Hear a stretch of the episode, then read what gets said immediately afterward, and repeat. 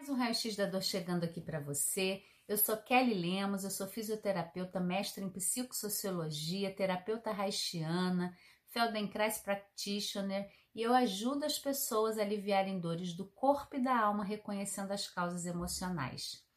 E hoje nós vamos falar sobre os primeiros passos para você identificar hábitos que geram dores. Muitas vezes a gente, quando tem uma dor, a gente quer resolver logo. Eu entendo isso, eu sei, eu sempre costumo dizer que quem tem dor tem pressa.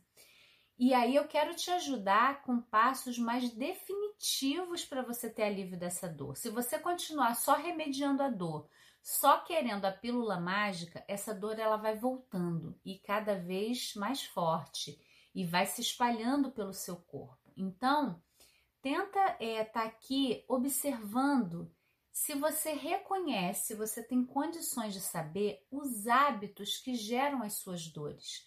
Porque eu sei que é natural, a gente pensa, eu tenho uma dor no ombro, essa dor está no ombro. E aí, nesses anos todos de busca e pesquisa, eu encontrei o Dr. Michael Moscovitz, que é um médico especialista em dor crônica, né? E ele mesmo passou por um acidente e começou a investigar, mapear no cérebro as regiões ligadas à dor, à dor crônica, à dor aguda, aos efeitos terapêuticos na dor. Então você precisa entender que existe um mapa dessa dor que você está vivendo aí agora, seja ela qual for, seja em articulações, seja em órgãos, seja uma dor de uma insônia, de um estresse, de uma síndrome do pânico. Eu não sei qual a dor que você está vivendo, mas é importante você entender que existe também um mapa neurológico dessa dor acontecendo no seu cérebro. E quanto mais inconsciente a gente está dos nossos hábitos, da nossa rotina, o que, que a gente faz todo dia que gera essa dor, mais essa dor vai aumentar, porque você está fortalecendo aquele mapa da dor no seu cérebro. Então, hoje nesse vídeo, a gente vai ter os primeiros passos para você identificar esses hábitos e começar a mudar. Vamos lá?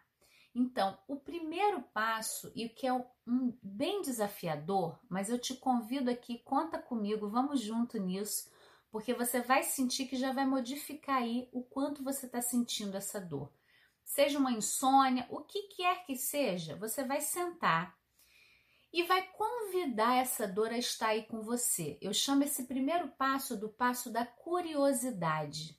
Sabe quando a gente está vendo algo novo e a gente pensa assim: como é que isso funciona? E, eu, e mesmo que você esteja sofrendo há muitos anos com essa dor, então eu queria te trazer esse princípio da é, curiosidade. Peraí, vem cá, dor, senta aqui comigo, seja, seja qual for, tá? É, o que que você está trazendo para mim? O que que essa dor, para que essa dor está aí acontecendo no seu corpo? Então, essa curiosidade vai fazer você perceber. É, já teve aquela sensação de você acordar passando mal e você fala assim: o que que eu comi que fez isso? Aí você lembra daquela substância seu corpo. Ai, foi isso. Hum, foi aquela pitada de pimenta, foi aquele, aquela taça mais de vinho. Já passou por isso? Com a dor, se a gente tem curiosidade, a gente tem todas as respostas também ali no nosso corpo. Então, o primeiro passo é essa curiosidade. Eu falo, convida essa dor para tomar um chá com você ou um café. E aí fica ali observando, sentindo o que, que essa dor está trazendo, para que ela está aí na sua vida. Esse é um primeiro passo. O segundo passo é a presença. Eu vejo que muitas pessoas que sofrem com dores, elas falam muito da dor, olha, a dor dói assim, ela faz uma pontada, ela faz não sei o quê, mas a gente tem pouca percepção do seu corpo em relação àquela dor. Então, uma coisa que eu ajudo muito as pessoas é assim, tá? Então você vai exercitar para mim, ao invés de só me descrever exatamente como é a dor, aonde ela acontece, como que o seu corpo ele está em relação a essa dor. Se o seu pescoço está doendo e se você fizer um movimento menor, ela diminui ou ela aumenta? Então tem uma presença corporal dentro daquela dor. Isso é muito legal, gente. Isso eu te convido a experimentar. Por exemplo, se você trabalha muito tempo sentada experimenta mudar um pouquinho a posição. Ó, se você sentar um pouquinho para que é considerado torto, né? Que eu vou gravar um vídeo para vocês ainda sobre simetria. Será que nós somos simétricos, né? Nós não somos simétricos. Então, muitas vezes virar um pouquinho para o lado já alivia uma dor que você estava ali para digitar para continuar seu trabalho sentada. De repente levar um pouquinho para o outro lado de repente levar o corpo um pouquinho para frente, é uma presença que vai usar o seu próprio corpo como instrumento de alívio da dor. Não é só um medicamento, não é você pensar, ai, tá doendo, eu quero tomar o remédio passou. Não, explora isso, esteja presente que muitas vezes uma pequena mudança na posição do seu corpo altera essa dor lá no seu cérebro drasticamente. Então experimenta aí, tá? E o terceiro passo, que aí para mim vem em sequência, são as escolhas. Qual escolha você está fazendo a cada dia, ou para nutrir a dor ou para aliviar a dor? Esse é um outro processo que depende muito de você e que a dor pode reduzir muito. Então, como eu falei agora, a dor vem, a sua primeira atitude é toma o remédio pronto e aí você não percebe nada.